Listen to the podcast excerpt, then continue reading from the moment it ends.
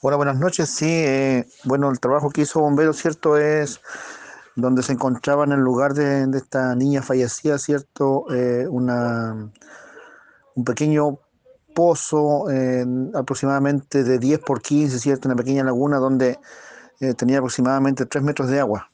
Bomberos que lo que hizo, llegó al llegar al lugar, se hicieron los procedimientos, ¿cierto? Para vaciar este, este, este pozo y posterior esto rastrearlo, ¿cierto? Y encontrando alrededor de una hora después, encontrando la, la niña, ¿cierto? Al final del, del, pozo ya, lamentablemente, con las consecuencias que ya todos sabemos, estaba fallecida. Se hicieron medidas de reanimación, ¿cierto? Con, con el servicio de, de ambulancia alrededor de media hora y sin resultados positivos. Eso es lo que le puedo informar durante lo que sucedió durante esta tarde.